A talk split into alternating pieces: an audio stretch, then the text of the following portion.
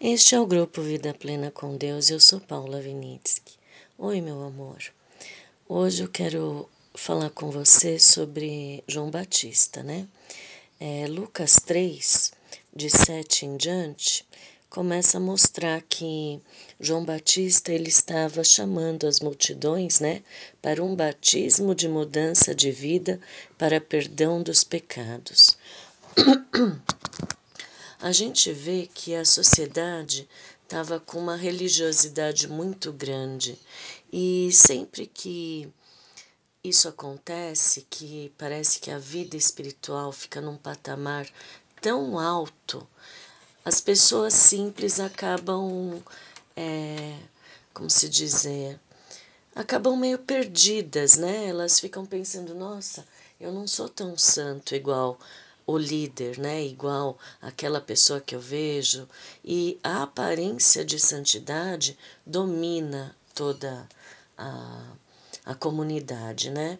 A sociedade em si. Então, quando João apareceu,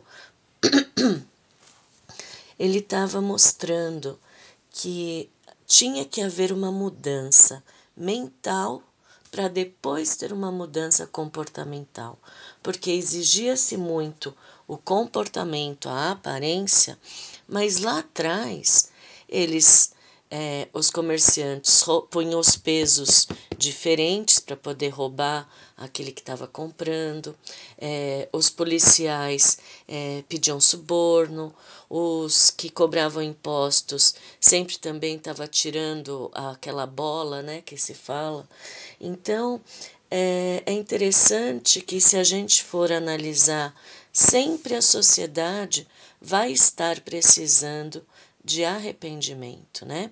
E perdão do pecado, naquela época que Jesus ainda não tinha é, concluído a obra de salvação, eles tinham dúvidas, né, da, do perdão, né? Hoje nós temos que ter a consciência de que Jesus perdoou todos os nossos pecados. Ele conhece todos os nossos pecados desde quando a gente nasceu, né? E todos já foram perdoados. Ele sabe quando e onde nós vamos errar. E ele já pagou. Por isso que é tão fácil ele estender a mão e te puxar para o abraço, quando você reconhece que errou né? O reconhecer que errou é o arrependimento. Você vê que você ficou longe, você perdeu a paz, né? Na sua mente. Este é um ponto para a gente sempre estar tá, é, pedindo para o Espírito Santo deixar a gente sensível.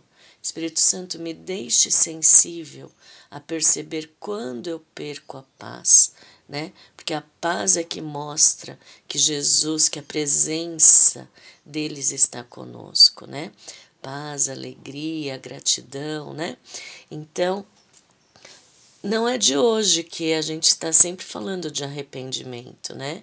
E João, então, ele começou a mostrar várias coisas para as pessoas.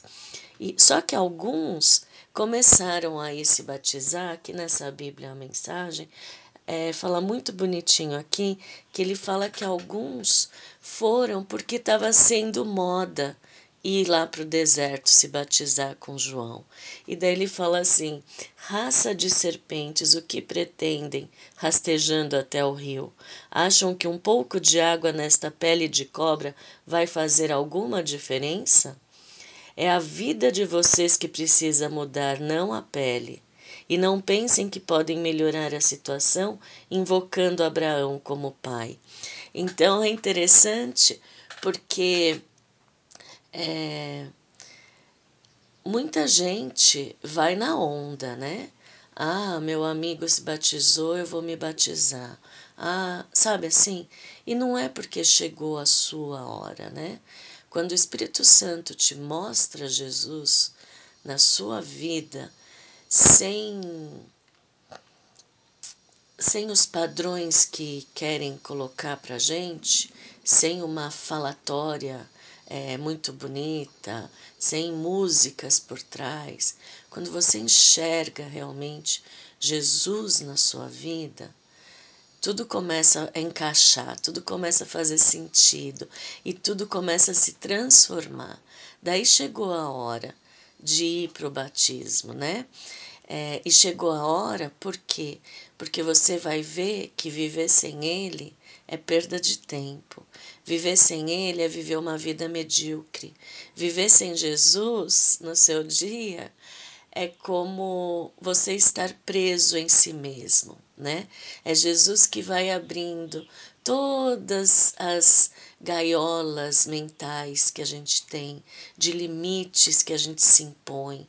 É, como está inundado o mundo com esses livros de 10 passos para a felicidade. Faça isso e você será feliz. Faça aquilo e você terá sucesso. É tanta intelectualidade que a gente tem hoje em dia, é tanta ilusão de que a gente é, acha que sabe alguma coisa, né? Eu coloquei um post esses dias no Face, eu vou pegar ele para ser a capa dessa mensagem. É uma criança que está debruçada na sacada de um prédio, olhando para baixo. Deve ser uma coisa bem antiga, porque a foto é bem ruinzinha. E ela está segurando com a própria mão para trás a própria camiseta. E está escrito assim: se segurando para não cair. Esta é a ilusão deste mundo. Nós estamos tão intelectuais tão independentes de Papai, de Jesus e do Espírito Santo, lendo a Bíblia apenas tecnicamente, que a gente acha que está seguro, se segurando para olhar para baixo, igual a criança da foto.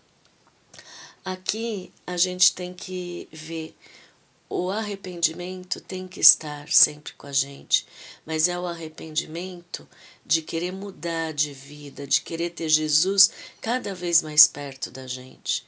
É querer falar para o Espírito Santo: renova a minha mente, quebra tudo que não tiver conforme a sua vontade, quebra todo esse inconsciente coletivo que está é, fazendo um muro para eu enxergar o meu Jesus.